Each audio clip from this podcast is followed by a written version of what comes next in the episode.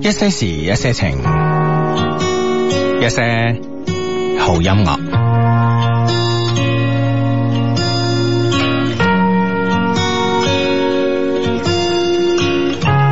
你的眼神和我的煙圈，太孤獨，何妨互相取暖？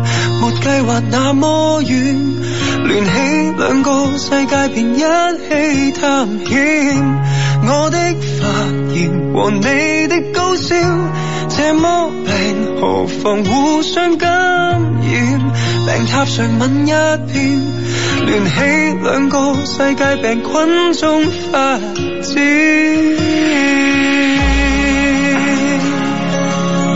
Hey yeah, hey yeah,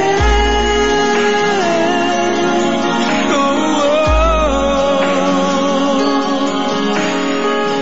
你說有我便有你，我說自己便知彼，我倆最慶幸曾偶遇，呼吸空氣，呼吸到你。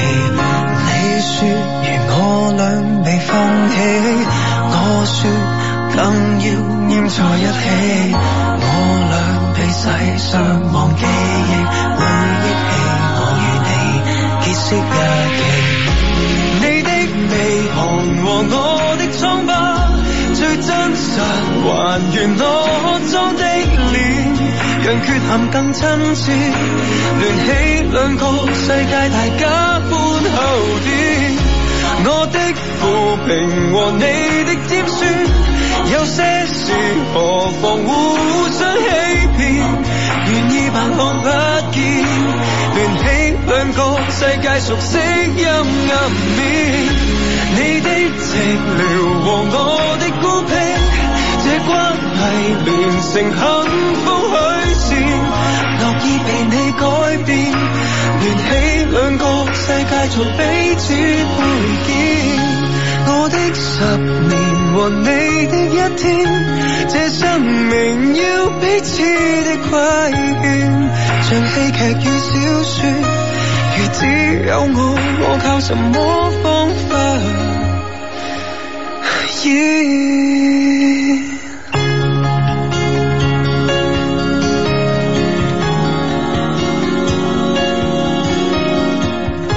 今晚傍晚五時，今年第十九號台風艾利。強熱帶風暴級嘅中心位於北緯二十一點六度，東經一百一十六點七度，亦就係咧喺汕尾東南方向約一百九十公里嘅南海東北部海面上。中心附近最大風力十級，達到二十五米每秒嘅風速。中心最低氣壓九百八十八百帕，六級大風範圍半徑三百公里。預計艾利未來二十四小時內喺南海東北部海面回旋小動，強度變化不大，希有關方面密切注意。啊，好誒，好、少聽到話呢個回旋小動咁樣嚇，呢呢、個嚟形容呢個颱風咯。誒、呃其實颱風咧，誒、回旋小動咧，其實喺度儲蓄緊更大嘅能量啊，所以呢樣嘢咧，誒、呢樣嘢可能好多人唔知嘅，就覺得誒、哎颱風停 咗，唔係好喐啦咁係嘛係啊，嗰度唞啦，咁其實唔係嘅，因為咧，誒、其實咧點解會形成颱風咧？其實咧個嗰個誒起因咧就係呢、個誒、我哋嘅大洋嘅環流啦，嗯啊，我哋大洋嘅環流咧，咁樣然之後咧同呢個氣候之間咧形成一個反方向嘅回旋之後咧就會形成呢個颱風嘅啊。咁呢個咧誒大洋嘅環流咧又同呢個海面嘅呢個溫度啦、海水嘅溫度咧好有關係嘅。大家都知道啦，北半球嘅溫度咧係由呢個北冰洋嘅呢個冰面嘅面積所決定嘅。咁呢、啊個好多年前我哋同大家已經灌輸過呢個知識㗎啦，咁啊，所以咧就係、總嘅嚟講咧，如果呢一個颱風咧喺某一個地方咧突然間停咗唔喐嘅話咧，其實咧呢個颱風咧喺度儲蓄緊更大嘅能量嘅啊！呢、個自然科學知識同大家普及一下。啊，咁啊同同然啦，同樣啦，都係稀有關方面啦啊吓，密切注意，密切注意。係啦，冇錯啦吓，咁樣，喂阿志啊，即係即係好唔瞓啊，我覺得啊，真 係你邊方面唔 瞓啊？颱風唔喐，你唔瞓咩？颱風唔喐，我梗係由得佢 啦，係咪先？原地打轉啦，唔該你。係啦話知你幾大能量啦。係啊係咁樣。喂，大佬，我咧，我咧，突然間，我前日咧，我就我我就即係的的起心肝，我話呢個月要減十斤。嗯，啊！而且咧，我喺呢個微信啊、微博啊、呢個微信朋友圈啊，即係同時公佈啊係同時公佈，每日公佈我嘅呢個體重。啊，即係希望希有關方面監督啊，希有關方面密切注 意啊！點知咧就係、今日今日翻公司咧，係同佢哋一講咧，個個都唔信啊！我話你得，唔好搞笑啦！即咁係樣就諗住你都係一鋪兩啊鋪啊，一日兩日算啦，係啊係係啊啊，，咁你你係咪搞笑嘅咧？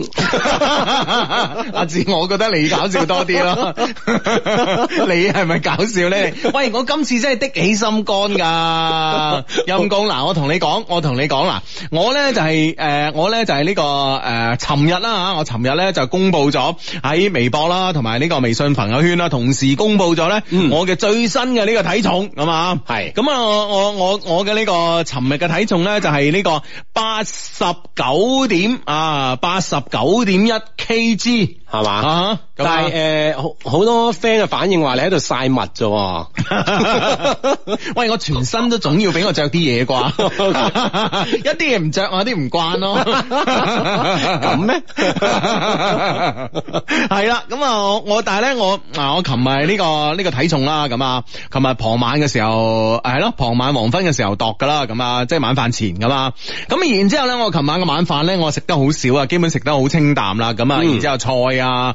咁啊少少誒、可能大概四分一碗嘅呢個米飯啦，因為碳水化合物都係需要嘅，因為係糖分咧係支撐咧呢個腦部啊腦部嘅細胞嘅係咪先？嘛我呢個人咧咩都可以 可以可以冇，但係咧唔可以冇腦噶嘛，因為本來就唔多，你知唔知啊？ 本來個腦細胞就已經唔係好興奮啦，咁啊所以好驚啊嘛，連剩低嗰啲你都唔喐點辦咁係咪先啊？喂喂，嗱喂，嗱呢度呢度有 friend 講喎。係。阿志，你同阿 Hugo 講減到啊減到十斤，我又減咗十 斤添，我俾佢一千美金咁樣。你減到十斤，我俾你一萬蚊美金 啊！有冇命使啊你？唉，真係減到十斤 啊！哦減咗咁嗯啊係啦，如果你減去十斤，我就俾一千蚊美金就差唔 多。啊係啦真係你係搞笑啊！呢個真係啊，呢個唔係搞笑，呢個直頭係搗亂啊！我覺得啊。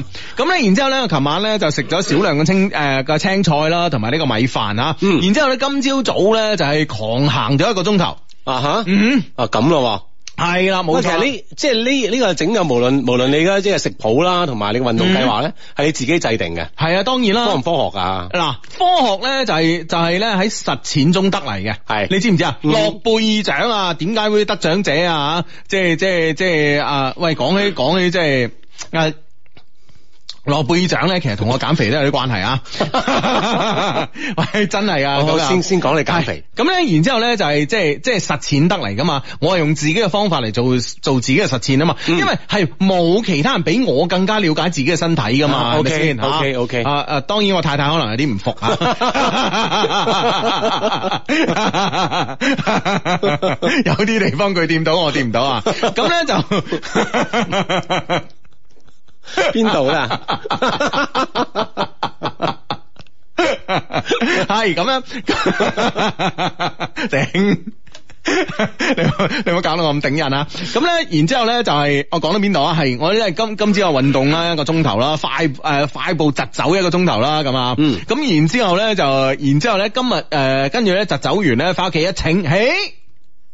有進步啊，有進步啊，咁啊，嗱、啊我今朝早嘅呢、個呢、個，我食完早餐噶啦。我話我食完早餐啊，跟住去運動完翻嚟咧，呢、呢個體重咧係九十誒九十七點七公斤啦，嗯，就咧比琴日咧就輕咗咧零點四個公斤啦。哇，哎係嗯，嘛？咁啊樣即係按呢個趨勢咁樣，係每日每日減零，每日零點四，你諗下，啊，十係咪日就四十日就四四 K 佬，啊一。係咪先？一個月一就十個二 K 佬，係啊，咁就達到目標啦24斤點仲要就達到目標啦唔係，我係十斤啊，十四斤即係五 五個 K 佬，唔係十哦唔係哦十公斤啊。哦啊，你減十公斤我睇下，咁好快啦。係啊，過多兩日就得啦嗯係啦，所以我已經有咁好嘅成績啦。啊，今日今日咧，同啲同事講，喂，大家都不以為然喎吓。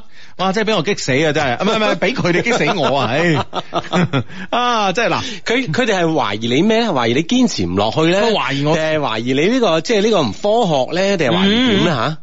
我唔知啊，反正反正就係懷疑我不可能一個月減呢個五公斤啊，即係哦十斤啊，咁係樣嘛，嗯。哦，咁係嘛？即係你係好有信心嘅。我梗係有信心哦啦，我梗係有信心啦，係咪先吓啊哈？你覺得咧你？ 嗱，係咪咁啊？係咪咁嗱啊？按呢個趨勢咁樣發展落去咧，係，其實就指日可待嘅，嗯，係嘛？誒，十日都唔使啦，就係得啦。係嘛啊，係啊啊，好快，好快，好快！嗯即係下個星期做節目已經係見分曉噶啦。哇，已經好瘦咁 啦，我真係我會唔驚，會認唔 到你？我驚你認唔出啊，真係。嗱嗱，呢個 friend 就問你啦，啊係，即係對四分一個碗，咁嗯。啊個碗幾大容量先？個碗係其實即係誒係我哋酒樓食飯啲碗咁上下大啦，我真係好細隻嘅。即係我我屋企個碗咧係已經係比正常屋企個碗咧稍為細一個細啲 size- 㗎啦係啊細一個 size 噶啦已經係哦，咁啊，即係得好。嗯少啊，真係。係啊，係啊其實大家唔好關心個碗幾大啊，食咗幾棵菜啊，咁啊嗯，一個鐘頭行到幾多步啊，唔使關心呢啲嘅， 就係關心我每日公布呢個體重 啊，大家都知啊，即 係今次我真係嚟真噶，我係我我我 plan 咧係咁樣啊，接係我 plan 咧就係誒減肥啲嘢咧，一開始咧總係咧會減得比較見效嘅。係啊，咁比啊較快手啊係啦，冇錯啦，所以咧，我就今個月即係呢個誒、呃到呢、個我係誒，琴日幾多號啊？琴日係七號，七號，嗯，嗯哼，係啦，琴日七號。咁咧，我咧就係預計咧到十一月嘅六號，嗯哼我就可以減到呢、即個係足足一個月係啦五個公斤，咁我就 O K 啦。啊五公斤咁啊啊，咁然之後咧喺呢個十一月嘅呢、個誒七號到呢個十二誒到呢個十二月嘅呢、個六號六號，嗯啊，我再減五公斤。哦，嗯，即係我今年嘅年內咧，我希望咧總數咧可以減到係十五公斤，啊十公斤啫係嘛？ 唔係再即係再再即係盡量爭取，哦即係 OK 十二月份嗰、個嗰個月再都可 以再減啲咁啊，樣。再十二啦，十二啦，十二公斤啦 OK，吓，啊 十二啦。啊哈，嗯咁如果第一個月初見成效達到目標，我哋點樣嗯賀下佢好咧？我請你食一 餐，好嘛？都好因為你請我食一餐， 你請咁大件 事，喂食我食嗰啲嘢嘅啫喎。唔係咁嗰日放縱下啊嘛唉，咁唔得 啦， 反彈點算啊？縱我啲我啲同事都話嗱，我就算信信你一個月咧減咗十斤咧，我覺得下個月咧一定反彈。 係，喂，睇你嚟即係社會各方各面對你都係不信任啊。係啊，完全不信任係啦。啊，點解你人咁嘅？人同人之間嘅信任去到邊度？我而家突然間覺得。 完全唔信你，唉。唉，真係弊啦，真係啊！好咁啊，期待住啦吓，嚟嚟緊嘅十一月誒六號係嗯嘛，會見第一步嘅分曉噶啦，咁冇樣，錯啦。啊！大家嗱，大家要信我，大家信我真係啊！我我真係想知咧，有幾多人係即係信我得嘅，有幾多人唔信我唔得嘅咧？真係唔信係嘛？係嘛即係我一定可以嗱，我十一月六號可以減呢個五公斤。嗯有幾多人信？有幾多人唔信嘅？嗯麻煩呢個微博發上嚟。啊！我睇下 先，我睇下人同人之間嘅信任仲剩翻幾多？ 我諗問啊。 唉，你真係 好啦，咁啊，等啊，等大家發緊呢個信與不信之間嘅時候咧，嗯呢個 friend 同我哋報告一個喜訊咁啊，係點啊太太咧啱啱為我哋屋企啊添咗位小公主啊，快啲恭喜我啦，咁啊，哇開心死啦咁哇啊，誒參與咗呢個生產過程啊，即係簡直係發現咧，母親真係偉大啊！嗯係嗰種係係撕心裂肺嘅痛咧，真係令我好感動啊！嗯嗯咁啊，希望咧小公主健健康康。想問啲 friend，我想咧誒九。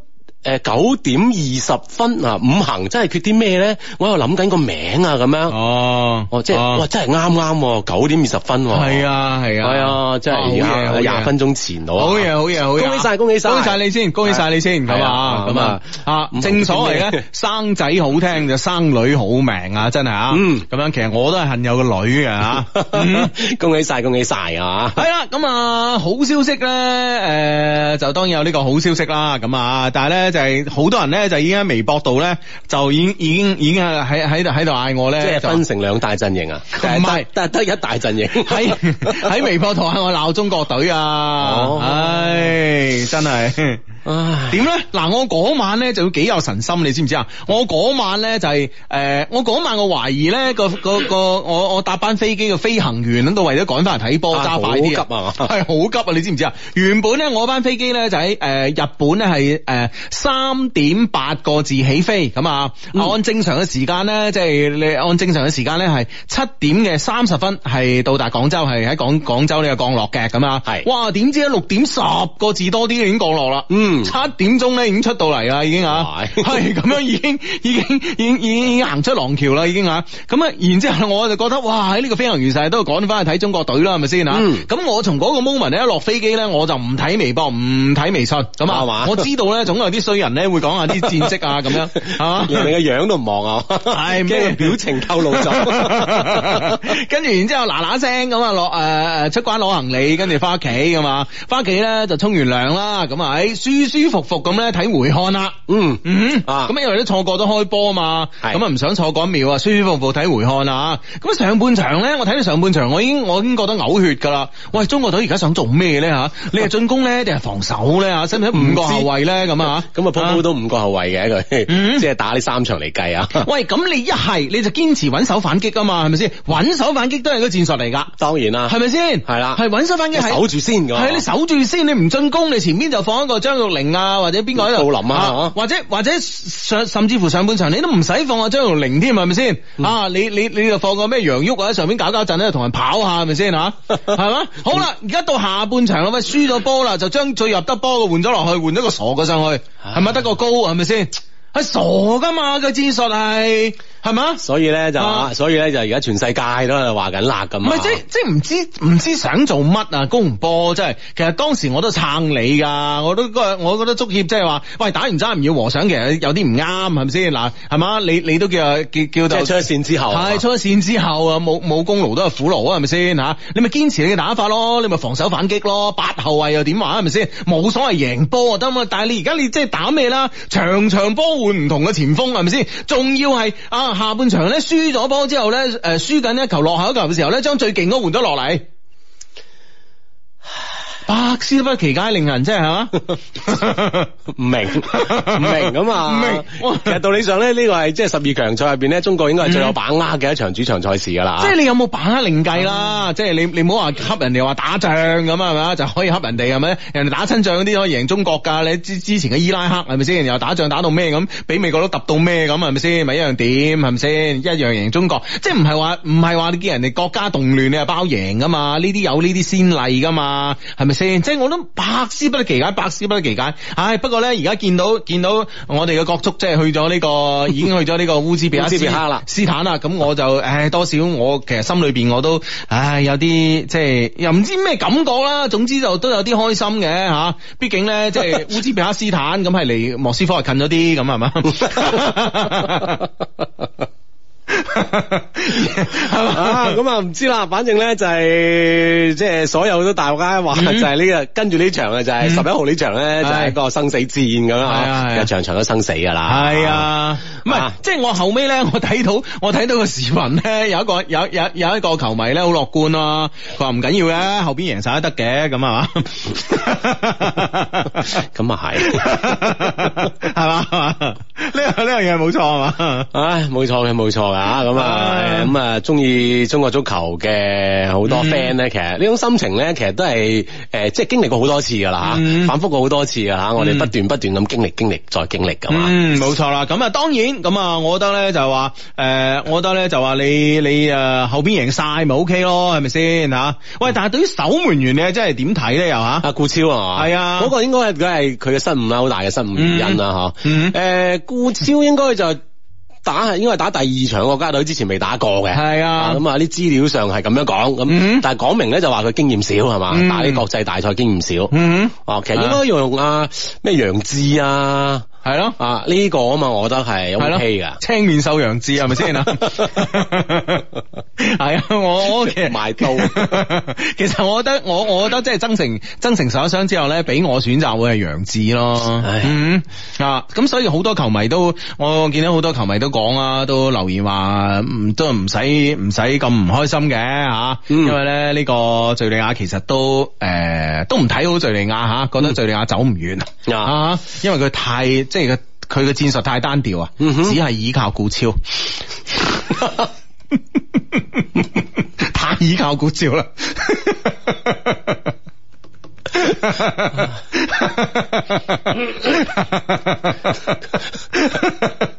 真 係弊啊太依賴對一個人太依賴，真係始終呢隊波行唔遠嘅。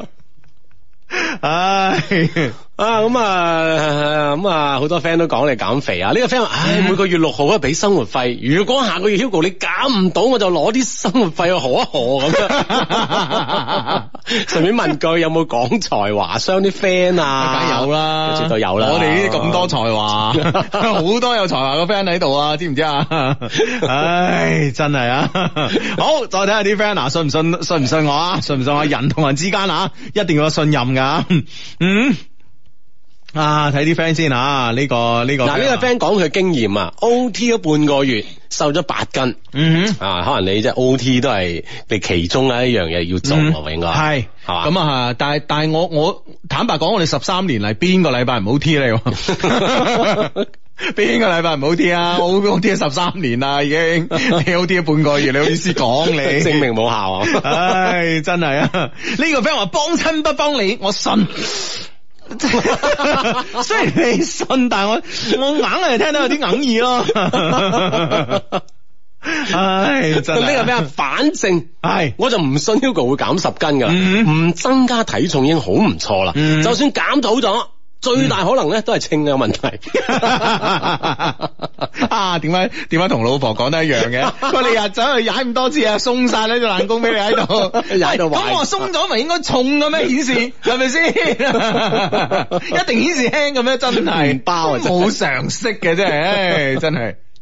唉，呢、個 friend 話我四十五天減二十六斤啊！喂，請教未？請教未？請教啊！咁啊，真係可以超額完成我任務啊！真係吓吓，多謝多謝。喂，咁啊喂，嗱呢呢個 friend 嘅名咧，你值得記，你你記低。嗯嗯嗯佢可以同你咧嚟試下賭二十餐飯， Crystal 係嘛穩贏佢話。啊 Crystal 喂呢個名你真係要記低喎。 ？Oh my Crystal，呢 煲你好大劑，好結 啊！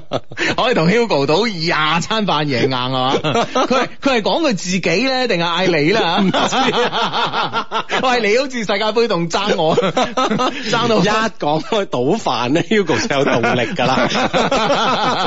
哦，唔係啊，歐洲杯，歐洲杯，你你同爭我廿四餐飯，廿三餐，廿三餐。喂，聽講去到個位數啦，唉，啊廿三咩餐廿幾餐你真係 好啦，咁啊同你個位數啦，啊其他我大人不記小人過，九餐係咪唉先？真係，啊，個位數嗱，九餐啊，阿志懂唔到啊？你先同個 Crystal，Crystal 啊咁啊，誒呢呢個哦呢個都都有 friend 話信嘅，係係係都有呢嗯個信任喺度嘅嗯嚇。OK， 係係邊個 friend 讀佢名啦？我過咗咯喎。喂，你係咪咁啊？難得揾一個人同人之間講信任嘅，你係過咗你。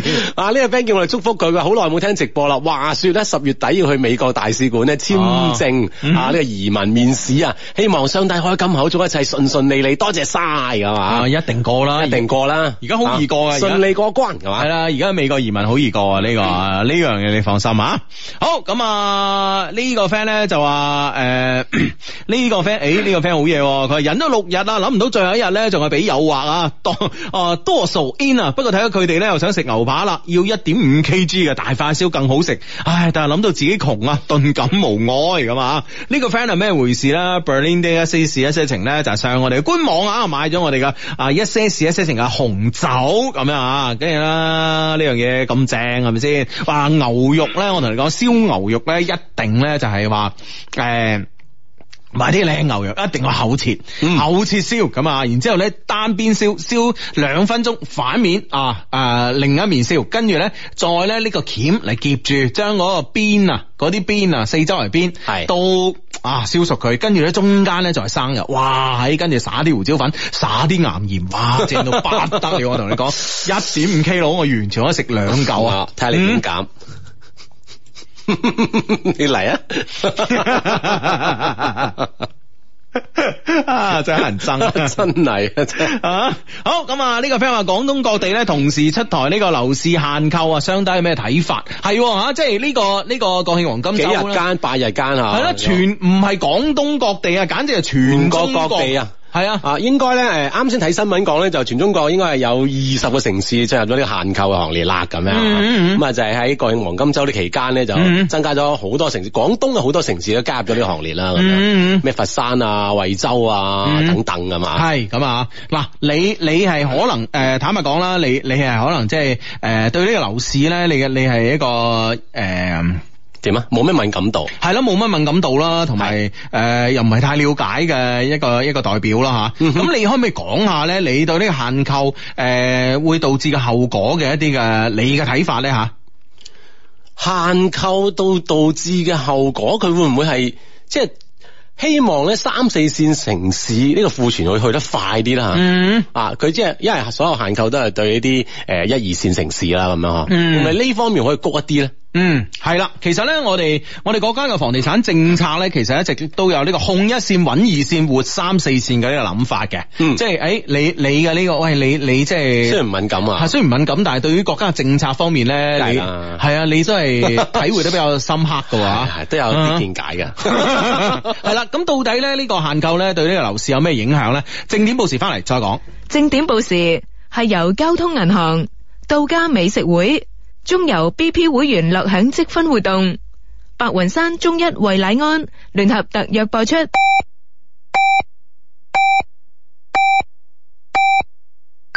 北京時間二十二點正。係啦，繼續翻翻我哋一些事一些情啊！啱啱咧講開呢個限對於購嚇係啦，咁啊，其實國家嘅始終嘅政策咧，就想控一線、穩二線，同埋誒激活呢個三四線嘅諗法啦，一直係咁樣諗噶。但係咧誒，你激活三四線咧，其實咧並唔係咁容易嘅，因為咧，畢竟咧我哋嘅中國咧嘅資源咧，各方面嘅優良資源咧，都係集中喺一線嘅大城市啊。係特別好多生活嘅配套啊等等嗬，大係啊家要生活喺呢度咧，需要好多方面嘅資源嚟支撐。係啊，冇錯啦。咁所以咧，資源咧集中喺特別嘅教育資源啊，各方面啦，或者我哋可以講係機遇嘅資源啦。啊啱啱啱啱，除咗你講嘅呢個生活資源之外啊，知啊，嗯咁仲有好多呢個資源集中喺呢個大城市，所以咧，其實你呢個大呢、個大城市就中心城市咧，對呢個年青人嘅吸引力咧係仲係好大嘅，所以你冇辦法。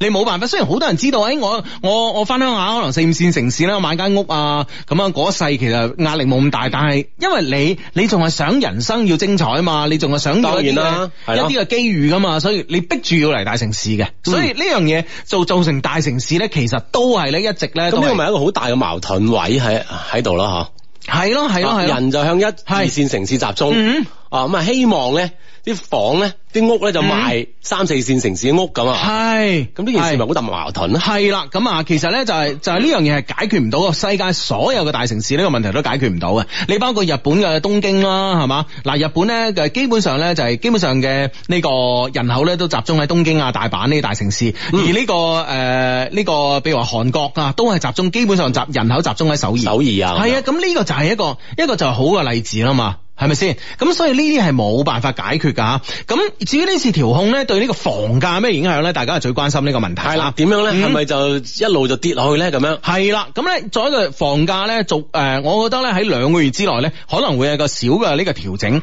個調整咧，分分鐘係誒、呃可能咧有可能我估計啊，以我以我咁多年嘅估計啊，我粗略估計啦，可能有百分之三左右嘅呢個下跌。一個下一個下浮啊，呢、嗯個時候咧就係大家入市嘅好時候啦。你知唔知道點解我哋國家嘅誒、呃政策咧咁多係針對房地產市場啊？咁多政策針對房地產市場係咪想個樓價跌咧？答案係錯嘅。如果你真係咁諗，你就係傻嘅。你明唔明白？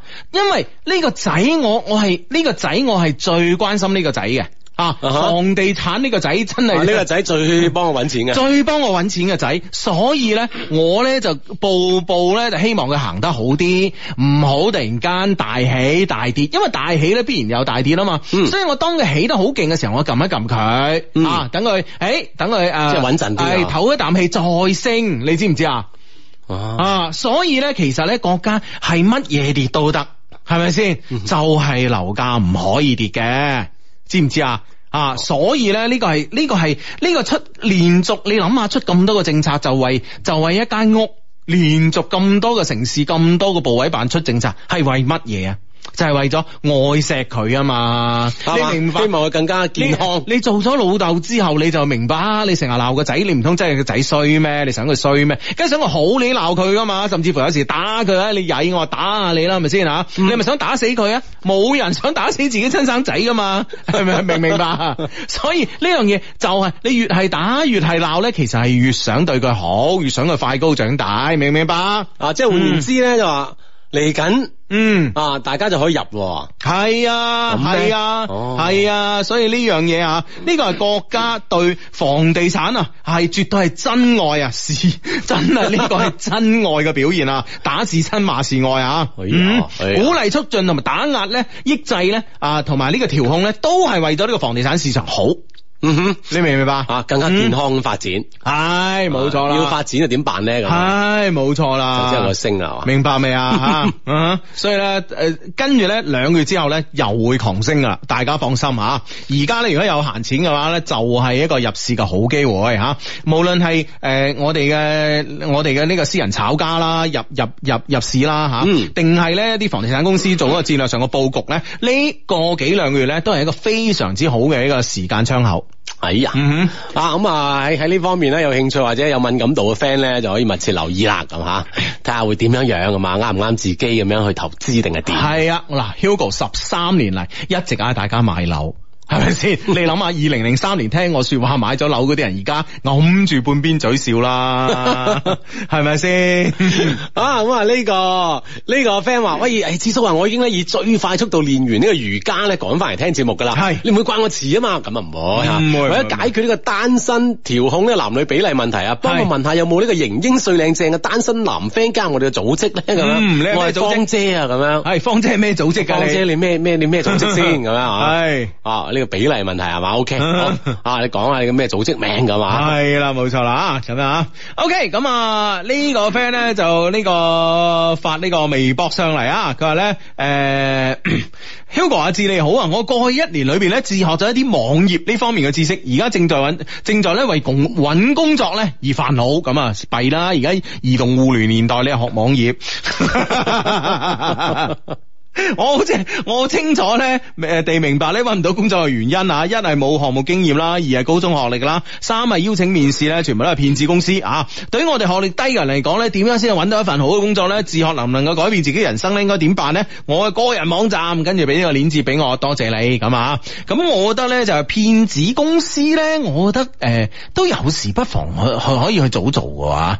係咩？不過當然我唔知佢係邊方面嘅面子公司啦。嗯 哦，佢意思係呃佢啲咩啦？我唔誒，如果係呃呃你嘅，你你啊梗係唔好做嚇啦。係啦，咪即係先咩呃你咩報名費啊，咩其他咁嘅，係梗係唔好做啦。咁你梗係冇做啦。咁如果係誒呢間騙子公司係呃其他人嘅錢 嘅，咁啊， 你哋有去做啊嘛？攞佢糧又揭 發佢。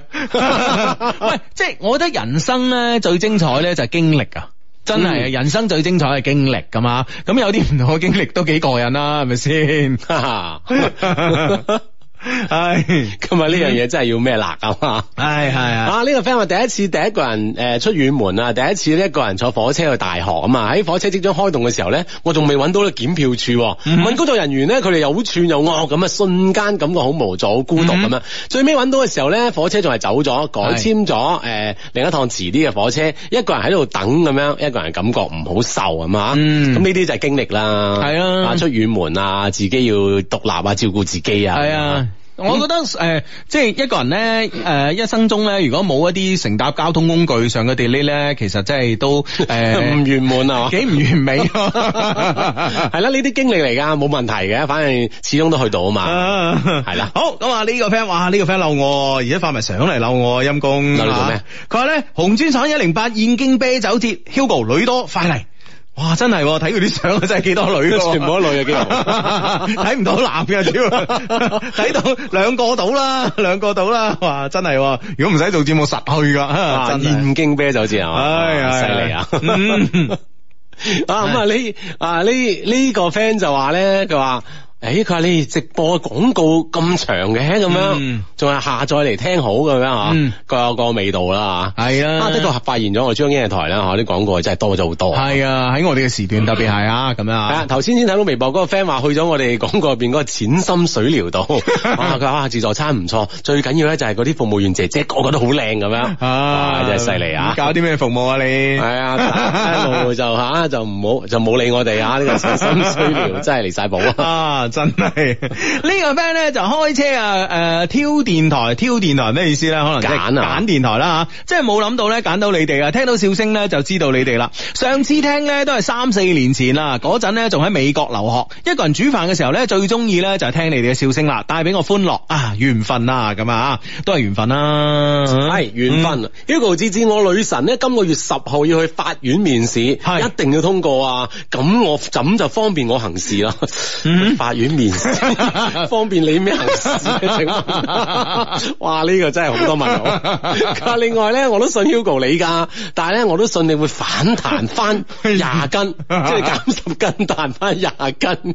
佢話唉哎我今日都定咗個減肥計劃啊，亦都係一個月期限㗎。咁你兩個一齊加油啦！嗯喂，嗱，你你又你又又你 po 啊上嚟啊嘛係啦，你又又又又又又又 po 上嚟啊，將你啲體重係咪先？我哋互相勉勵啊，逆水舟好嘛？啊，其實我好關心佢點樣，即係呢個法院好行事 呢件事。啊就方便我行事 啦，入咗法院做就方便我行事啊！真係 哦，即係你想做咩咧咁？為民除害， 應該係啊，唉啊，真係犀利喎，犀啊利 哇喎，啊犀利，逆水舟嚟真係。系咁啊！呢、個个 friend 咧就話诶，呃呢、個个 friend 咧就話 诶。兩位主持人，你哋好啊！第一次留言，希望被讀出啊！我係男生，今年咧二十八歲啊，日之性脱髮咧年紀啦，喺廣東省中醫院咧睇咗中醫兩個月啦，效果唔明顯啊，頭髮就好好油、好瘙癢，髮量少咗好多，好苦惱啊！有冇朋友有更加好嘅方法可以醫治咧？可唔可以治癒嘅咧？我仲未有女朋友啊，陰哥。省中醫 院，啊啊省中醫院啊啦，換一間咯， 換一間睇下啦。系咯，即係我諗，即係佢既然係一種病，就一定係可以醫噶啦，係咪先？係啦，啊嗯揾個第二間咁啊，睇下有咩專長嘅人幫下你手。係啊，係啊，係啊，咁啊，哦不過十個光頭九個富啊，喺另外一個角度嚟講，都唔係即係一件太壞嘅事嘅，係咪 先？啊咁諗就得啦係嘛係咯，如果有錢嘅話，你怕咩冇女朋友啊？係咪先？即係唔係話而家嘅女仔現實啊，而係話即係你更加有吸引力，明唔明白？嗯，嗯呢個 friend 話相低我一米七四，男朋友一米七咁啊。嗯。啊，一七四一七零吓，係咯 嗯 誒，呃佢除咗身高之外咧，其他都完美啊。係但係我始終都好介意啊。誒，佢帶我見親戚朋友咧，我都會唔係太好意思。係佢對我好好啊，係感覺咧佢就好中意我啊。喺埋一齊咧就冇幾耐，你哋點睇啊？如果在一起，點樣解開呢個心結咧？喂，我覺得點解會有心結嘅咧？我冇一個女朋友矮過我嘅喎，哦，有一 個。咁唔唔同人嘅心態唔同嘅，係咪先？啊佢有心結啫。 係啊，佢高過男朋友就高四公分。係呢個係一個好標準嘅配搭嚟㗎，我覺得。係啊，而且一七四一七零咧，呢個呢幾個數字咧嗯係特別好係特別係四零零六一七四一七零。係啦，呢個搭配係完美 啊，冇得傾啊。 係啊係啊，你需要有啊，啲你咩係心我哋 friend，你知㗎啦。係係嘛，啊，你有咩心結咧？真係真係唔明喎。除咗身高之外，其他都係完美。你去邊度係啊揾啊？你去邊度揾啊真係完美呢兩個字真係係啊去邊度揾？你請問， 除咗嗰間公司， 放開啲就 OK 㗎。呢個大把靚女咧，係識咗男朋友咧，係都矮過佢嘅。系啊，真係而家基本上我識嗰啲诶，即係诶、呃完美啲嘅男仔咧，基本上個女朋友都好高噶。係啊係嘛嗱，從化首富張先生啦， 係 比比皆是 啊！係啊，比比皆是啊，真係。 所以啊你放心 淨係望到個比㗎咋，真係。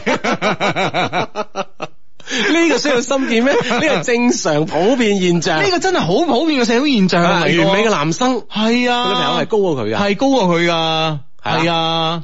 就咁定啦啊吓。係啊唔你使咩心結㗎，冇嘢啊，真係冇嘢啊，太正常不過啦。，系系系咁啊！呢個 friend 相低啊，我係內斂蚊悶騷型嘅類型啊。前幾日咧識咗個小學老師，好有主見嘅。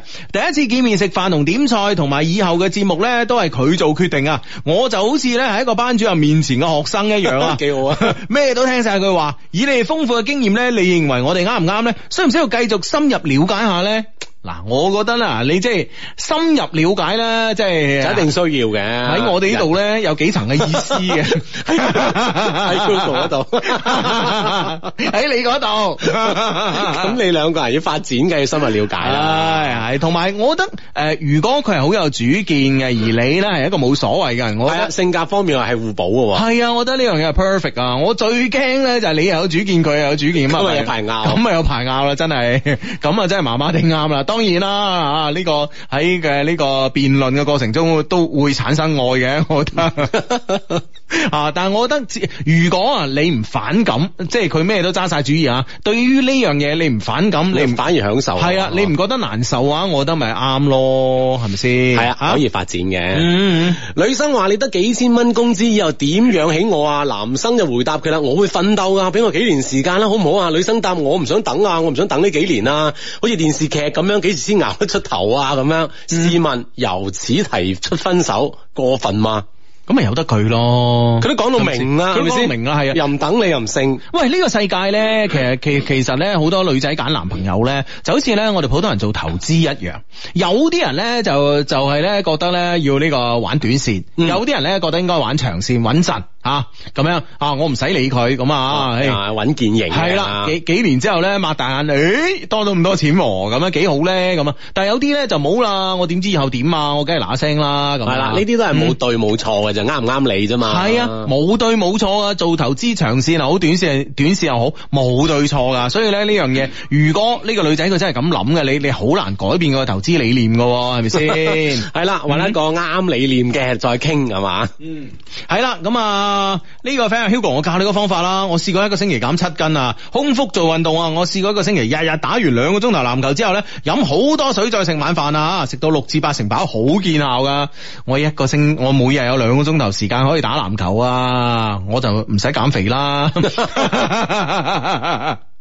啊呢、個 friend 話誒聽起身好卡咁樣，哎，你係用咩軟件聽咧咁啊？嗯哼啊線路問題啊， Oliver Oliver Mickey 咧就我同你一齊揀，哈哈哈，睇下邊個快，好啊，同我一齊減啊。啊，其實我覺得減肥真係如果係一班人嘅話咧，互相鼓勵咧，應該係更加容易見效啊！嗯，啊！一齊大家鋪嘅即係數量誒嗰個重量上去嘅嘛，係一齊係加油啊！嗯嗯嗯嗯，哇！呢、個 friend 咧好勁啊！佢話我 friend 之前一百八十斤，每日堅持跳繩啊，跟住咧仰卧起坐五十下吓，而家一百斤，不過佢係堅持咗三年嘅，啊，你減啊！八十斤喎減咗。係啊，哇！哦喂，呢個辦法可以用喎，跳繩咁樣啊！系咯系咯系咯系咯，啊 OK 跳繩有啊，我屋企有繩 喎，不過長度係我個仔嘅長度，我要縮住嚟跳，可能更見效 更。加有效。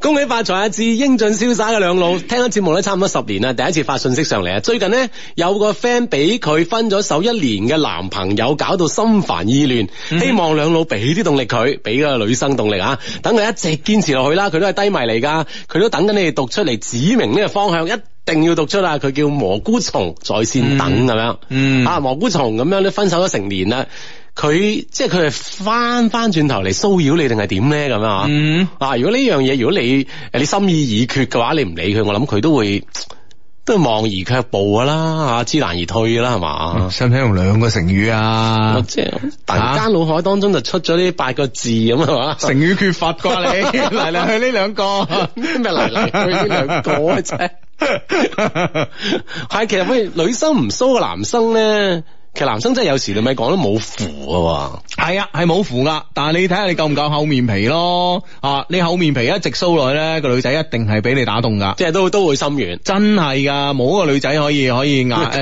絕真誠系啊，冇一個女仔可以拒絕真誠噶，真 係特別如果你有真誠咁嘅樣添， 咁啊更加冇辦法拒絕啦，真係。係啦，诶、硬啲嘅態度啦，啊，可以拒絕佢啦，只能夠咁啦嗯，啊，蘑菇蟲冇事嘅，係嘛？係冇錯啊！呢、個 friend 咧就今年六月份畢業啊，讀個係咧英語專業啊，但係英語一般啦，冇咩特長啊。除咗誒個樣好睇之外啦，咁啊，對感覺咧自己對未來咧好迷茫啊，咁啊求有趣但係可以養活自己工作介紹啊，咁樣。喂咁個樣靚係咪就係有未來啦？呀，絕對有啦！ 已經有咗未來啦，你啊！系啊，我都系 keep 住個樣就得啦，其他 其他唔好諗啊 由得佢啊，真係係你有未來噶，點會冇未來？咯，點會冇未來咧？真係啊， 唉， keep 住 keep 住啊嘛。嗯嗯诶、心好痛，相戀相戀四年嘅佢，嗰、個男生咧話要翻老家，係話我適應唔到佢老家嘅生活，所以咧就會同我分手，呢個係借口嗎？唔想分手點算咧？有咩辦法咁樣？嗯，咁啊，當然佢都估到你係唔會跟佢翻呢個老家嘅咁吓，係所以提出呢個分手咁樣。嗯咁如果係咁樣，佢真係要翻老家，咁你異地嘅話，嗯你話異地戀就戀啫，嗬，但係異地婚姻咧呢件事就比較問啦，係咪先？嗯，冇錯啊，系真啊，係，如果你係諗住真係唔會翻佢老家嘅話，其實呢件事就係到此為止噶啦。嗯。係咯，咁啊，好咁啊，呢個 friend 咧就係 Hugo，我非常之同意你對樓市嘅睇法啊。兩年前咧叫屋企人咬咬牙咧買買一間，唉、而家升咗五十個 percent 啦嚇。睇到而家大趨勢咧，自己都想買間啊，可惜咧首付唔夠嚇，好多辦法咧諗錢，即係夾錢嘅辦法諗過啦。每個月還貸咧，誒、嘅能力咧都可以應付嘅。啊，如果 Love Q 可以借錢俾我做首付就好啦， 放數啊！ 唉，能夠相信嘅人唔多啊，最信啊你哋啊，本人嘅信用好好噶， 放貴放貴你咯，我哋聞翻個身先 聽日，惡啲啊，睇起身。如果你唔還點算 啊？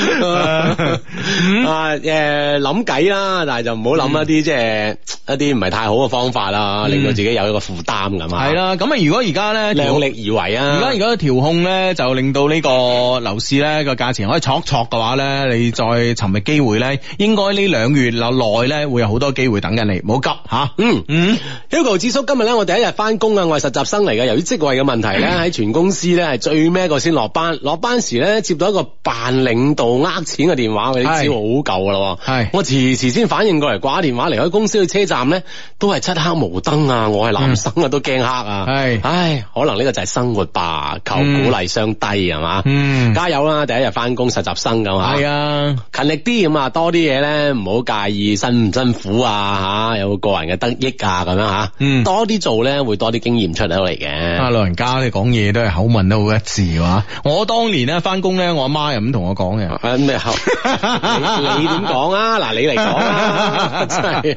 咁有錯咩？請問冇錯啊，係冇錯就係咯冇錯冇話你錯，喂冇錯嘅嘢我呢講老人家你唔使咁大反應，好唔好？冇錯嘢咧，歷久常新嘅，你知唔知啊？真係 啊，又一句成語喎，得㗎。啊，Hugo 點解咧？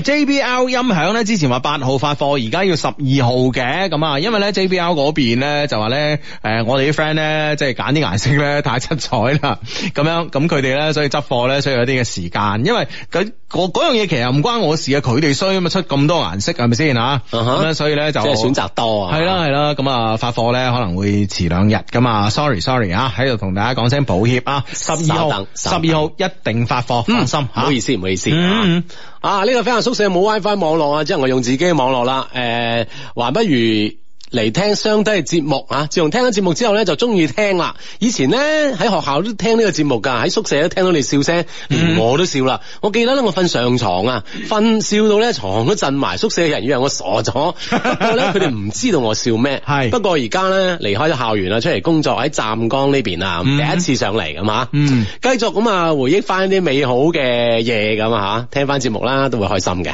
嗯，係啦，咁啊，我哋重遇你，我哋都開心啊，真係。雖然咧咧诶素未謀面啦，但係咧喺電波另外一端咧，其實啊、十幾年嚟有好多嘅呢啲朋友啊、又嚟又去咁啊係，但係咧我哋兩個咧都堅持喺度等緊大家吓，等你哋啊，等你哋浪子回頭。 咁大單咩？ 搞到唉。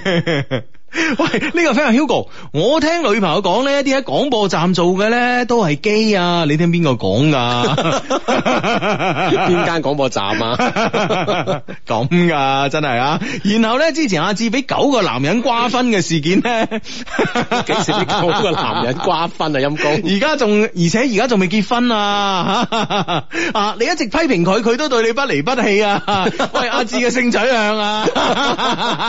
哇，冇啲咁嘅事，咩九個男人瓜分啊？真係唉，性取向正常， 你阿志你唔使諗啊，絕對係一個百分之二百嘅呢個異性戀者啊！你真 係，唉，真係。呢個 friend 話：喂，係咪冇人可以拒絕真誠呢句話？呢句話係咪真㗎？真噶，佢就拒絕咗我嘅真誠啊！咁樣嗯咁係因為你未夠真誠。真係未夠，嗯，係啦，係啊，真係噶，啊，嗯俾多幾錢肉緊嚇，系啊，即係好多時，即係譬如話，诶、阿志同我之間嘅問題啊，都係一餐飯可以解決嘅，係咪？嗯嗯嗯但係如果一餐飯解決唔到咩，咪兩餐咯，係咪 先？兩餐唔得咪三餐咯，係咪先？九餐係嘛係啊，佢請我食得多嘅話，係咪先？咁我始終雞髀打人牙較軟噶嘛，係咪先？係啦，其實有嗯有啲真誠咧，係需要你咧不斷咁重複嘅，係嘛嗯？加油加油！唉，冇錯啦啊！呢、個 friend 話唉，講到減肥咧，我哋我就要诶、呃我就諗住跑步減肥嘅，點知第一日咧就扭親腳啦，唉咁啊，嗯 唉， 天都唔想你減啊！睇嚟，嗯 呢個 friend 話：，唉，國慶前咧豆瓣咧就識咗個低迷，琴嗯晚一齊去清宮咧睇呢個湄公河行動咁樣，豆瓣啊係嘛，係啦，好好睇。嗰個低迷咧打聲招呼啦，啊同佢佢叫海瑩啊咁樣啊，。個名都好靚喎，啊，呢、個 friend 嘅微博名叫只能談情，啊，即係嗯不能说愛。談情 喂啊！湄公河行動係咪真係好睇啫？聽講好勁啊！喂，你你國慶你冇國睇到戲啊，我個慶。七日你喺度做咩咧？你啊係？咯係咯，我即係而家每每，其實每次即係放完假之後，我都反省緊，唉，我做咗啲咩咧？係咯，係啊係啊，我冇睇到戲你啊。咪應該寫封信俾國務院 啊，或者即係有關單位，你建議取消長假呢取消長假好似你啲咁嘅人，你話放呢個長假俾你有咩用咧？你 啊，可能都有用㗎。有？咩用啊？你講 我諗下就知㗎啦。係嘛？去唱 K 係咪？有廿幾個男 嘅，三個三四個女嘅，係嘛？你去嚟做咩啊？你係嘛？又唔睇湄公河行動，你係咪先？又係啊又又冇睇話之前講嗰個咩？诶，從從你啲全世界路過，又係咪冇睇先？啊，你做咩一日到啊？你喺度啊，啊我都百思不得其解你啊！係啊有冇冇睇郭敬明？有冇睇着職咁啊？係咯係咯係咯係咯。唉，你真係啊，其實應該睇下戲啊。係啊！啊，係咪冇盤睇嘅原因咧？咁你可以去戲院揾盤噶 嘛，係咪先？咁嘛，都識到 個盤 去睇戲啊，係咪先？你去豆你你去豆瓣上邊有人睇戲啊嘛？係喎，嗰度好文藝喎，嗰度 嗬。係啊咯，又啱你識講成語。去睇下戲啊，去下圖書館啊，嗬。 係啊係喎，嗰個社區啱我 嘅。係啊，好，係啊試下先，試下先。真係咁都係唔好建議佢取消長假。 啊！你真係啊，我覺得你真係好無聊咧。我我揸緊時 間，上個禮拜做完節目之後，嗱禮拜一一啊聲，我第日走啊啊！第日朝早就去日本啦，係咪先？嗯啊，啊今次去日本咧真係好玩啊！去去個地方叫啊輕，啱我見到啲相好靚喎，真梗係。係靚啦，輕井澤啊，係嘛？咁啊，輕井澤隻酒咧飲得多啦，但係呢個地方咧真係未去過咁啊。同埋咧，輕井澤啲啤酒真係好飲嘅誒喎，係咩係啊，係啊，好飲噶，啲嘢好食啊，真係冇辦法真係啊，嗯正。係咪先人哋咧？嗱，好似我咁係嘛，我雖然唔可，我雖然冇興趣喺你嘅全世界路過，係咪 先？但係我都有興趣喺全世界路過下噶嘛，係咪先？咁啊，係咪先？去睇下呢個世界，因為你睇下你一日到黑係咪啊？ 係咯係咯，係啊，真係唔一日得。到黑就男嘅係咪先？嗱，反七省七號嗰日中午飲茶，有同埋我仔四個男 嘅。你話你啊，真係反省啊，嚴重反省啊，自己 真係真弊。係反省下你性取向啊！半点报时系由买房卖房大平台房天下房点 com、广东易春秋律师事务所、广州龙星行奔驰四 S 店联合特约播出。北京時間二十二點三十分。讲開睇戲咧，呢、個 friend 微信平台上喺我哋 Love Q 嘅微信平台上邊咧就講啊，佢話相低啊，我啱同女朋友去睇電影啊，就係、從你的世界路過啊，亦都係講電台廣播噶。女朋友咧從頭喊到尾啊，冇帶紙，只能喺度攞攞塊面咧喺我身上擦啦，有時喺度攞我手擦，擦完咧又揾到我喺身度擦咁樣。啊，佢戲中咧鄧超嘅演技都幾到位嘅，以前覺得佢演技好浮誇，呢次進步好大，推薦睇咁樣。嗯，係咯喂，我呢出戲咧就诶，咁喊咁啊！一半人咧就好睇，一半人咧就唔好睇嘅，啊好得意嘅真係。毀譽參半，系毀譽參又半 係。成語吓。 啊真係真係，誒繼續繼續繼續繼續。 今日點解咁多成語脱口我而都出唔知嘅？啊，真係，唉有時有啲嘢就係 咁啊。啊，可能诶、呃、国庆呢幾日咧喺屋企睇呢個成語小詞典 啊，厚積薄發係咪係啊啊？可 能係每日一背成語。 語有冇原諒自古 啊？ 咁又唔至於，啊，鑿壁偷光都有啦啩， 又唔使 啊，光明正大睇係啊嘛？係嚟嚟嚟，過嚟沖個涼睇下， 嗰啲係啊嘛？真係啊你個人好啦，咁啊講下毀譽參半咪點啊？你你想講咩啊？冇，即係诶、呃通常係呢呢種電影咧，我都好感興趣嘅，係嘛？嗯啊，即係相對咧就個陣型分得好明顯啊，係嘛？嗯咁啊睇一睇啊嘛。系啦，咁你你你即係你係抱住一種即係又去排隊，诶、等我企邊邊，一種站隊嘅呢個心態睇呢出嚟，嗯係啦，睇下。邊我睇邊邊先咁。系啊係啊，聽下我覺得係邊邊先咁啊，嗯，啊，繼續睇微信呢方面啊，呢、個 friend 話 Hugo 阿志啊，想請教下你哋，最近咧發覺老公咧有個微微信啊，老公嘅微信咧有曖昧對象。嗯誒睇晒啲聊天記錄咧，記錄咧就超嬲咁啊！嗯哦，然而老公咧話同佢冇嘢喎，但我自己覺得咧有啲嘢唔係話一定要上床先代表有嘢噶嘛，係咪嗯先？相低，我而家應該點做好咧？喺度冷戰緊系精神出軌都唔可以接受啊，即係身體出軌係另外一件事啦，咁啊。啊！點解同一女嗯一個女生咁曖昧咧？係咪先？你又冇嘢就得㗎啦咁啊嘛嗱，嗯嗱，其實咧，我覺得呢樣嘢咧吓，诶，梗係你男朋友唔啱嘅吓，老公啊，老公係梗絕係對佢唔啱啊！係絕對係佢唔啱㗎，佢唔可以將自己隱私咧保護得好，就係佢唔啱。佢個隱私激親你咧，都係佢唔啱咁 樣。喂，或者我哋呢件事咁樣睇啊，好唔好先吓？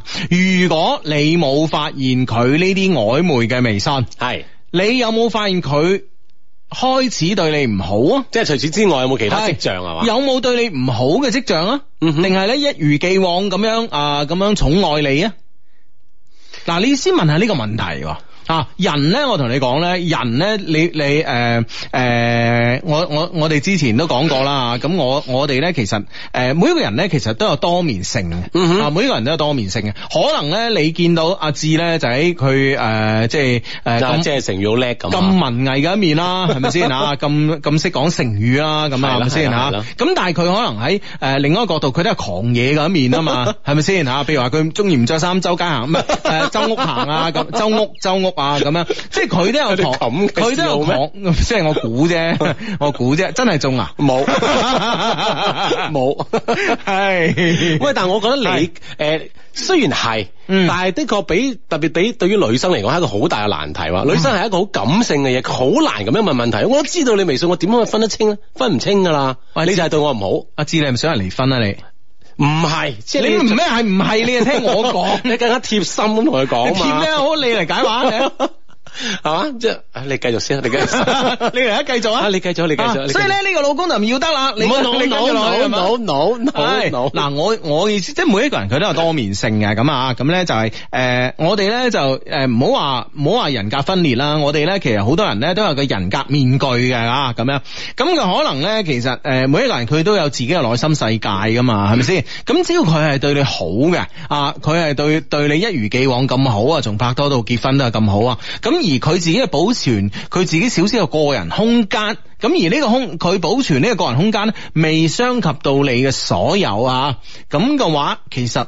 诶、應应唔應該俾佢有啲業餘愛好咧？咁啊，咁诶、誒我覺得咧你自己要認真分析下咯。即係如果你話因為呢件事你係會同佢離婚嘅，因為你係接受唔到嘅，你係會同佢離婚嘅，咁我覺得咧你就唔需要咧發呢、個誒微信上嚟俾我哋啦。嗯，其實會唔會係簡單誒、呃女生嘅好多簡單辦法咧，就首先當然呢個冷戰啦，冷戰就係呢個態度嘅表現啦嚇，擺出佢嘅態度啦，對呢件事嘅唔滿意啦。嗯另外當然佢亦都係要呢、個即係要呢個老公啦，嚇係徹底咁同呢個曖昧嘅誒、呃微信對象啦，嗯停止呢個曖昧行為啦。嗯咁係咪其實已經係足以啦嚇？吓嗯。即係對對於女生嘅喂，係咯，哦嗱，所有嘅呢個大家嘅鬥氣咧，都需要咧理性地咧知道自己底線喺邊度。嗯你哼，嘅底線喺邊度？佢認錯係咪就係一個底線？係定係一定要離婚？嗯哼。你自己要知道自己底線。所以咧，其實冷玩冷戰咧，其實好多女仔咧係係中意玩嘅吓。係啦啊，好似好似我我哋嘅 friend 嘅太太就係一個有冷戰癖嘅人吓。係啦得閒嚟玩下得閒嚟玩下嘅，好中意玩嘅。但係咧，佢都清楚冷戰嘅底線喺邊度嘅。嗯啊知道自己想要咩啊？係，啊，有時咧你唔俾人台階落咧，你自己都落唔到呢個台階，嗯哼。真係啊吓。啊，企喺即係更加遠嘅方向去睇咧，唯有呢個家庭咁吓。嗯既然啊有啲嘢係可以原諒嘅，係啊，咁我覺得嗱，即係比比較起身呢件事，如果佢係诶你冇。佢冇俾你發現到佢有呢樣嘢，咁你會唔會覺得你哋嘅婚姻係出現咗問題啊？會唔會覺得佢對你越嚟越唔好啊？係咪先冇啊嘛？係咪先？咁啊你自己多手發現自己人發現人哋隱私喎，喺某種程度上嚟講係你唔啱喺先喎，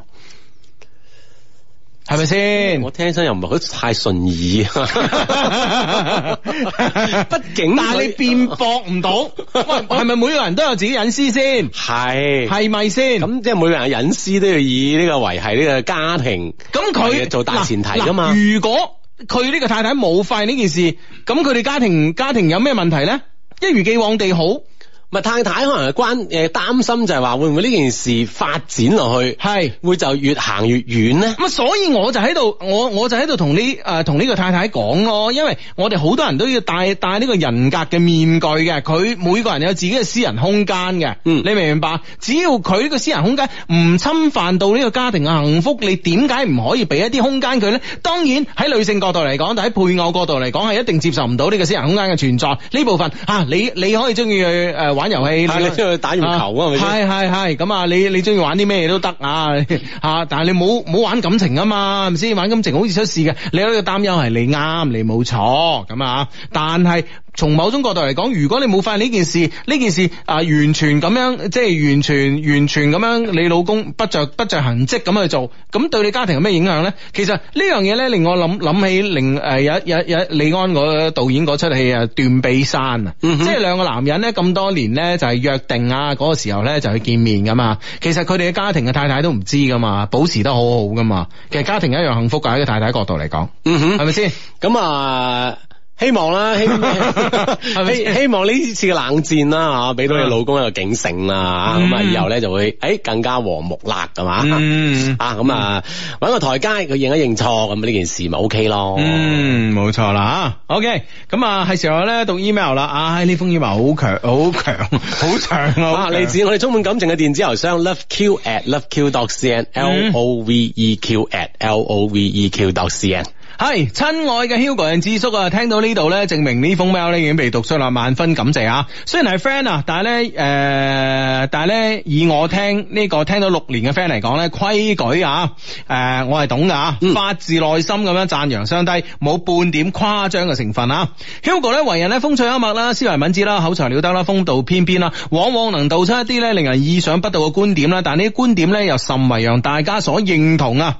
智叔咧為人温文爾雅啦，大智若愚啦，沉着冷靜啦，表人才啦，每每誒、呃每每能比較理性地去分析問題所在，然後俾所需要嘅 friend 誒解答同埋解疑咁啊，誒、呃、誒解答疑難嚇、雖然咧讚揚嘅四字成語唔多啊，但字字咧都係肺腑之言啊，大家 friend 嚟噶嘛，在心中啊。以下咧就係我嘅故事啦，故事人物咧並不複雜，只有三個，一個 S，一個 Y，一個咧就係我自己 MJ 咁啊，嗯哇叫得 MJ 啊。勁啊！下邊咧講講啦，以下嘅人物特徵啊。 S 咧系一個職場女強人啊，對待問題咧同埋事情咧毫不猶豫啊，勇敢果斷，只要咧做出咗決定咧，就一定咧會做得到啊！外表好好，一百六十五偏瘦身材，家庭條件一般，但係咧個人能力咧好強，外貿業務員，年薪十五萬左右啦，咁啊，嗯嗯。女強人啊， Y 咧係一個健身達人啊，性格反叛，但係咧又好愛屋企人喎，啊愛交友啦，但係又好酷喎，典型嘅雙子座性格啊，外表一般，但係咧識化妝啊，好誘惑，一百七十二有啲肉嘅身材，家庭一般，個人能力咧只能夠從事咧三千蚊左右嘅工作，三 K 左右工作啊，喂健身達人、喎，你真係係啦，好吸引喎，今時今日 啊，系啊，你真系每日啊，寫下微信嘅呢個訂閱號啊，都唔到一一日啊可能都怕怕怕唔止三千蚊啦啩。係啦，咁啊兩個 S Y 係嘛，係啦，兩個女仔啊，S Y 俾個選擇咁啊，我係一個平面設計佬啊，一個壞人啦，咁平做得平面設計，大家都心照啦吓。好多喺邊係嘛？你成 好好嗰啲唔做啦，咁嘅真係。 剩翻啲壞嘅喺度捱， 係咁啊！一個壞人啊，家庭家庭條件差，不懂理財啊，花錢如流水，但係咧都唔係花喺自己身上喎，只係花喺女朋友身上。乜都好人一個啊，唉， 對於女對於女朋友嚟 講對於女朋友嚟講啦吓，一百七十四嘅身高，樣子咧都算靚仔啦，收入穩定啊，八 K 左右咁啊，嗯，好啦，介紹完人物咧，下邊故事嚟啦，S 咧係我嘅前前度啊。啊！嗯喂，前前度，你仲諗佢做咩啊？直接跳過 啊！嗬，到 Y 啊，系咁啊，S 咧系我前前度啊，我哋因為工作而相識、相知、相戀。二零一三年九月十七號啊，我哋咧一齊嘅诶诶， 我哋一齊嘅時光咧，覺得特別開心，多到為對方嘅未诶、呃為雙方嘅未來打拼努力啊！我從當時嘅兩 K 啊嘅月薪到而家八 K 啊，一直咧都非常之努力啊！甚至咧，我哋忙嘅時候咧，一個月啊先至可以見到對方三次，但係咧，我哋都堅信咧，我哋嘅付出咧係會有回報嘅。直到上年嘅四月份，一三年九月啊九、月啦，到上年嘅四月份啦，事情咧開始變得糟糕啦。我嘅一個決定咧，讓我而家咧都一直咧耿耿於懷啊。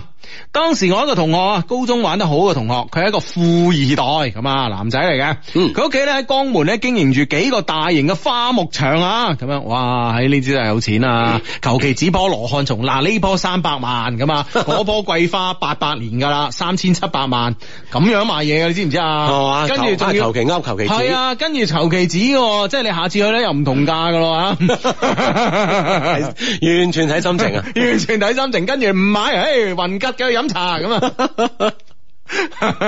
幾哇！我上次神村真係俾人大到啊，真係哇，大到係嘛大到耿耿於懷啊，就 係真咁樣係俾人指啊，係啊，俾人指嚟指去。唉唉，即係佢指嗰陣係輕描淡寫係嘛，去親都幾百幾千，系啊，哦去親都幾百幾千啊，真係。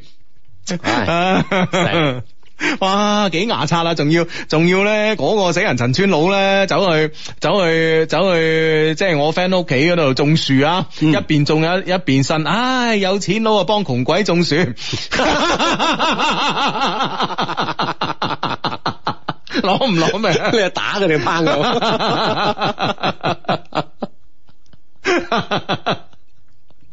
唉，真系激到你啊！真系。啊！真系真系真系令佢唔順啊！真係呢個世界真係冇辦法呢個世界真係冇辦法，真係。但係講句成 語，有嘅真係苦不堪言 啊！唉，好咁啊！诶、 讀到邊度啊？讀到邊度？唉、俾個陣 富二代啊 friend，富二代喺江門啊嗯係江門經營住幾個大型花木場啊！佢叫我過去幫手，話開個新場啊咁啊！我哋兩個人一齊將個新場搞起佢。係花木場定夜場 啊？通常通常嗰啲都係夜新場都講夜場， 新場都係講夜場咧，即係即係喺阿志嘅口中啊！喂，阿阿志啊，Hugo 開咗個新場喎，再睇睇啦， 咁樣噶嘛，係 啦，搞起佢。哇，新場好唔好玩㗎？咁呢個時候咧，阿志咧總會好有經驗講，嗱，你又唔知啦，新 開場梗係叫好多靚女去蹬場㗎啦。新場啊嘛，唉係啦，開個新場咁點咧？佢哋哇，係啊，講起嗰樣嘢，講下我識個 friend 個名叫鄧翔，笑到我啊！吉祥嘅祥，男嘅，男人老狗，你叫咩鄧翔啊 你？哇！真係又唔好意思笑啊，遞名片嗰陣。 佢係咪當時未有呢個職業 㗎？係嘛新興職業嚟㗎嘛？ 都十幾廿年啦嘛，鄧翔。唉，真 係啊！OK OK，繼續啊，係啦，開新場啊！係，佢話我哋兩個一齊咧，將個場搞旺佢，咁啊，誒，唔需要我俾錢，我過去幫手管理就得啦，咁啊，就咁啊，我以為咧一夜暴富嘅機會嚟啦，毅然咧辭咗當時份工，同關閉咗咧，同朋友啊一齊，誒、仲關閉咗同朋友一齊投資搞嘅攝影設計工作室，就咁樣不留後路地咧過咗江門，同我一齊打拼啦。S 咧都係勸我諗清楚噶，唔好隨便相信人啊，咁樣啊，嗯但係哇，大佬啊係咪先？又唔使投資有花木場喎、啊係啦，好似你話齋係日咁樣窒人啊！日日去篤手指喎、 嗱呢棵咧就係明朝啊，呢棵桂花，我同你講喺南京啊，南京啊，以前南京你知唔知邊度啊？我 邊度啊？南京咪真係南京咯，以前都叫南京啊 嘛，咁啊，唉，以前明朝嘅首都係啦，冇錯啊，算你識阿孫生你識啲嘢啊，唉，喺嗰度掘翻嚟嘅皇帝種啊，你話值唔值三千七啊？ O K，係啦，咁啊諗住唉掂啦，所以佢就即係嗯一即係一意孤行啊，定係點啊？係，佢雖然咧勸我啦，但係識人啦，但係仲係支持我去吓，話話誒，佢同我講話你唔試過咧唔會心死噶咁啊。事實咧永遠係最殘酷噶，我以為咧係一個機會啊，無奈咧佢因為佢嘅家庭原因啊，兩個月之後咧我只能夠悻悻然回家啊，乜都冇得到，仲欠落咗兩萬蚊嘅信用卡 數。喂，點解會咁嘅吓？佢諗住有錢啊嘛，可能就使大咗啦。 佢信用卡係自己碌嘅啫嘛，係嘛？咁啊係係嘛？又唔關唔關佢 fans 事嘅，係唔關個富二代事嘅，係係嘛信用卡呢筆數計係啊，諗住哇就係發達啦，理得佢咩？係啊，使咁啊，系啊，，下個月大把錢還係咪先？啊啊使大先，啊明明爭兩萬啊，還廿萬 還住先啊大死銀聯。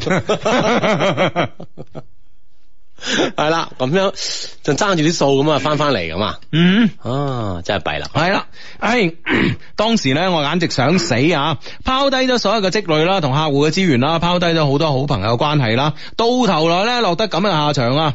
好彩當時咧有 S 咧喺我身邊一直咁樣陪伴我、鼓勵我，讓我慢慢咁樣走回正軌，真係咧好感激佢咁啊！嗯，唔到啊，咁啊，喂，呢、個咁樣嘅女生真係，啊，點解會分開啦？嗬，系。唔知道咧，係咪我自己嘅心態變咗啊？定係佢家庭嘅壓力大咗？大家咧當時都二十五歲啦，佢亦俾工作咧同埋家庭咧嘅壓力咧壓得喘不過氣嚟啊！但佢依然好堅強啦，一路同我講唔好驚，只要咧誒堅信，以後咧一切都會有嘅啊！但係咧我好賤啊！我一直咧都認為咧自己唔可以俾到啲乜嘢佢，一直咧覺得佢咧值得誒、呃可以擁有更加好嘅，佢應該係享福嘅，唔應該跟我捱啊！所以咧我好犯賤咁樣同佢講咗分手。嗰日咧我哋喺車裏邊咧都喊得好傷心，因為咧我哋彼此都知道呢次分開咧真係一世噶啦，我哋之間咧唔會再有復合咁樣嘅詞語。啊哈，原來即係世界上真係有啲咁嘅男生啊，嗬、嗯啊，期望對方好，誒、即係幸福，自己俾唔到對方，嗬、嗯希望揾到更好嘅咁樣，嗯就講分手噶嘛。嗯嗯啊哈，係啦嗯呢個肯定係後悔死噶啦，會呢個 friend 話陳村花場啲老細好好鳩 好狗啊吓，sorry 啊，好狗絲咁啊，好狗絲嘅咁啊。我舊年啊同個客去買羅漢松啊，開價八百八十八萬，少一毫子都唔賣，串到死。 還價我已經唔敢噶啦，但係最弊最弊去到屋企種嗰時咧，喺度同你講有錢佬幫窮鬼種樹， 喺嗰度你激氣啊嘛，真係。盡量少對話， 一開口俾人窒啊。口語哑語， 我唔識講嘢。喂，佢咪鬧得你仲爽啊！真係弊啊弊 啊！唉，真係呢、個 friend 話啊我真係陳村人啊，我帶你去陳村威，係咪先？你有冇江湖地位嘅先？ 我見到你已經俾你窒，咁點算啊？ 唉，都係算啦，都係算啦。啊陳村人民歡迎你啊！ 唉，好咁啊，诶、Y 咧就係我前度啊！今年過年之後咧，佢到我哋公司咧做前台，當時咧我仲喺我仲沉醉喺失戀嘅陰影裏邊啊，沉醉喺失戀嘅陰影裏邊，真係好享受啦，係咪先？沉醉 啊所以啱啱開始嘅時候咧，都冇留意過佢啊。後來因為工作關係咧，我哋又識咗，互相咧加咗微信。本來咧我哋仲係普通嘅朋友關係啊。後來因為我哋經常喺微信互動咧，然後咧有兩次咧，佢晚黑要去幫公司咧收集酒店卡片，咁咧我就去啦。哇！你公司做咩啊收集酒店卡片？嗯去酒店派卡片啊 喺門口。 唔知啊，反正咁佢就去陪佢啊，定係點啊？系啦，我就陪佢去啦吓。但系嗰个时候咧，我对佢咧就冇感覺噶，心裏边咧仲好掛住呢個 S。但事情咧就咁樣發展啦，唔诶唔直到咧诶 唔知道啊诶係當佢係一個感情寄託咧，定係轉移感情嘅視線啊？終於咧，我同佢喺埋一齊啦。啊，前後咧，我哋認識咧先至一個月嘅時間，發展得好快啊！一個星期之後咧，我哋就升華啦。當時咧冇套啊，但係咧乾柴烈火啊，就咁樣突突突突突突突突突突突突咁樣啦。嗯啊然後啊，佢話食藥，我話唔好，好傷身噶。有咗嘅話，我哋咪結婚咯吓啊！但最後咧都係冇懷孕。哇！你呢、個 你呢個膽博膽都俾你博到、哈 喎。真係啊！我就唔信佢有咗你真係同佢結婚。咪係咯，唉，講到下巴 輕輕真係啊！唉，咁啊，我哋經歷咗好多啊，短短四個月啦，見過身邊嘅朋友啦，見過雙方家長啦，婚前產檢啊，我以為咧 Y 咧就係我未來嘅一輩子啦，哇，產檢都做埋婚前，咁咁應該就即係即係好落實㗎呢件事嗬，嗯兩個人咁樣發展好迅速，而且好落實咁樣。係嗯係係，又出現咗咩變數咧？唉，又出現咗咩變數或咧？者真係前度啊，而家係嗯嗯嗯，系啦，咁啊，但事情咧發生咗變化，有晚咧 Y 去跑步咁啊，咁我咧翻去同朋友傾嘢，十點鐘嘅時候咧，Y 發微信诶同、我講佢翻到屋企啦，咁啊，啊但係咧到十一點半嘅時候咧，Y 嘅媽媽卻打電話俾我話 Y 咧仲未翻屋企，擔心佢咧發生咩意外喎，啊揾女，係、嗯，咦，咁即係呢個去咗邊咧？係啦，呢、個 Y 去咗邊咧？啊講大話，講大話，係啦，嗯。夜跑啊！咧講一個講大話嘅成語啊， 講大話都有成語啊！有有咩成語啊？唔知啊真係等於講大話 噶，我諗下，你你你繼續，。大言不慚都都等都等於講大話嘅，順口開河，又唔一唔一定講大話㗎 係就啊，上海唔一定講大話，吹牛啫嘛。係啊係啦係啊，吹牛唔代表講大話啊嘛。 O K，係啦，咁啊點啊佢講大話咁點算咧？係，我哋啊都不停咁打電話過去都唔通，我意識到咧出問題啦，我就於是咧走去跑佢跑步嗰嗰邊咧揾佢啦，依然冇揾到，後來先知道啊，原來啊佢啊喺去咗佢前度屋企。佢哋兩個咧係住同一個小區嘅，嗯分手兩個星期咧都不誒、呃就唔到啊，就同咗兩個星期都唔到啊，同我喺埋一齊啦。哦哇！嗰晚咧話去跑步，其實咧就上咗前度屋企喎。係啊，同一個小區咁樣，隔係離啊社就比較近啦，系咯系咯系咯，哇！你都唔知系咪第一次喎呢樣嚇。啊，嘢，即啊係咁啱佢媽咪嚟揾女先，先即係揭穿咗啫喎。係咯係咯係咯，啊哈咁但係亦都唔亦都有可能就咁啱係有事咧嚇，又唔一定咁諗嘅。係當時咧，我同佢喺花園啊傾咗半個鐘頭啦。佢話喺個前，佢話咧喺個係去個前度嗰度講清楚，仲還翻條匙俾個前度。我信佢，嗯但係咧，我同佢講事不過三，以後咁樣嘅事咧，麻煩同我講一聲，唔好咧啊，令人擔心咁樣 啊。 唔係應該講唔好再有下次啊！嗯 佢講事不過三 咁，即係意 思仲有一次仲有一次高打 啊！真係好神奇啊！呢對話。 呢個就係亂用成語嘅後果。為咗用成語，而用成 語，唉，M J 就慘啊啦，俾我哋笑到咁樣。唉。啊，咁樣就咁呢件事就解決啦。其實啊，係，但係咧，我嘅想法咧，實在係太天真啦。後邊啊，佢仲有咧瞞住我去同佢前度見面。每次我問佢咧，佢就話咧，只係當佢係普通朋友而已啫咁啊。但係 Y 嘅微信、微博啦，仲有佢親口同我講過，分咗手咧就唔好打攪對方，唔可能咧再復合噶啦咁啊。嗯。嗯哼，咁佢既然都係喺微博啊、微信啊，同埋同你親口講都係同一個诶、呃措辭噶嘛，都話同對方唔會诶、呃分咗手就唔會再復合啦。咁其實會唔會真係當對方係普通朋友咧吓？阿志呢樣嘢我想請教下其。實喂都存在住呢個可能性喎，即係話當然唔同嘅人對即係分手呢件事有唔同嘅睇法啦，嗬、嗯其實都有，我相信都有好大一部分嘅 friend 咧，都分手都仲可以做翻朋友噶嘛。嗯係啦，咁可能就係咁嘅原因咧。咁、嗯，如果係冇往其他方面去諗嘅話，係。其實呢個解釋仲係可以接受啊嘛。嗯。但我就唔知，因為咧，诶、其實我咧係即係分咗手同對方做朋友嘅呢、個經驗啊係比較少嘅吓。通常咧就分咗手咧就係即係分手噶啦，即係唔會話仲有正點報時係由交通銀行、道家美食會、中油 BP 會員樂享積分活動、白雲山中一惠乃安聯合特約播出。